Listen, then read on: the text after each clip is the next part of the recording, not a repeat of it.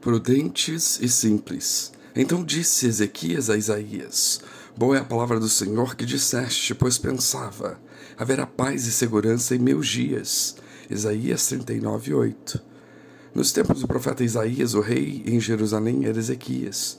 Esse rei é biblicamente conhecido porque esteve muito doente, ia morrer, mas orou ao Senhor Deus, de forma contrita, e Deus Pai, ouviu a sua oração e se compadeceu dele e lhe deu mais 15 anos de vida. Ezequias foi curado com uma pasta de figos, posta como entrepasto em sua chaga, segundo a ordem de Isaías. E a história continua até sua total convalescência. Essa notícia se espalhou pelos arredores de Jerusalém e vieram alguns da Babilônia cumprimentá-lo e presenteá-lo pela cura, provavelmente pela característica de ter sido ela milagrosa. Muitos devem ter ido visitar Ezequias depois disso, especial e justamente por pura e simples curiosidade. Mas a Bíblia nos relata sobre a visita dos da Babilônia e a besteira feita por Ezequias. Ele, Ezequias, inadvertidamente mostrou aos enviados da Babilônia todas as suas riquezas, sem deixar nada de lado. E Isaías, mais tarde, perguntou a Ezequias o que ele tinha feito, e recebeu como resposta que ele havia mostrado e dado a conhecer tudo o que tinha e possuía aos babilônicos. Bom, com essa resposta, Ias disse a Ezequias que, pela estultícia dele, chegariam os dias nos quais os babilônios viriam e levariam tudo que ele tinha à Babilônia, incluindo seus filhos. E daí vem a pérola do verso, da boca de Ezequias. Isaías lhe disse que ele perderia tudo o que tinha, mas que isso só aconteceria depois dos seus dias, ou seja, depois dos 15 anos. E Ezequias, preocupado somente com ele mesmo, com a paz e a segurança dos seus dias finais, sem demonstrar preocupação e compaixão a nada e nem a ninguém, até mesmo em relação a seus próprios filhos, fica tranquilo. Mas podemos perguntar: será que ele estava em choque com as palavras de Isaías ou ele era egoísta mesmo? O verso não coaduna com a resposta de um rei. E isso é fato.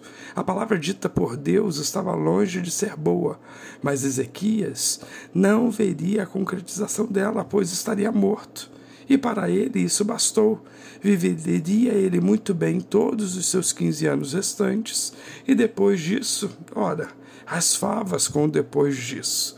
Os outros que se danassem com os problemas do futuro no qual ele não estaria pensamento raso e pobre, na verdade, e demonstração de falta de caráter de Ezequias. Primeiro, ele mostra tudo aos babilônicos, todos os seus tesouros se gabando da sua riqueza, bens e condição. Depois, por ter se aberto a pessoas mais e ter cometido um erro grave diante das consequências que lhe foram anunciadas, responde de maneira estúpida, pensando somente em si mesmo, egoísta, estulto, e era rei. O pensamento de Ezequias, no mínimo, mostrava que ele se preocupava mais com ele mesmo em detrimento dos outros, até os de sua família. Este é um ponto da personalidade do caráter de Ezequias que devemos combater em nós mesmos, o egoísmo, mais ainda se temos pessoas que dependem de nós na vida. E mais, ainda se essas pessoas continuarem dependendo de nós de alguma forma, se Deus nos chamar nós devemos agir de acordo com a ética do reino de Deus, para deixarmos um legado de confiança, paz e segurança aos que virão depois de nós. Não podemos fazer questão de ser lembrados, mas se for para sermos lembrados, então precisamos desejar que seja pela integridade e justiça que perseguimos em vida, em todos os sentidos, em Jesus e não por outro motivo qualquer que se dirá daqueles que forem ruins. Outro fato importante é o fato do excesso de confiança de Ezequias, de ter se aberto sem medida aos babilônicos. Jesus Cristo nos deixou escrito na Bíblia Sagrada: Eu vos envio como ovelhas em, ao meio de lobos, portanto, sede prudentes como as serpentes e simples como as pombas. Mateus 10,16. Nós não podemos nos deixar cair no erro de Ezequias e sair por aí confiando nas pessoas cegamente, sem filtros e trancas. Não, nós devemos medir as nossas palavras para falarmos de nós mesmos a quem quer que seja. Prudentes e simples, segundo o Mestre, desabafar, abrir o coração, conversar, confidenciar, dentre outras coisas, são atos esperados e sadios nossos e das pessoas em geral, mas sempre dependem de quem receberá as informações e para quem as damos, bem como a profundidade delas. São as nossas informações.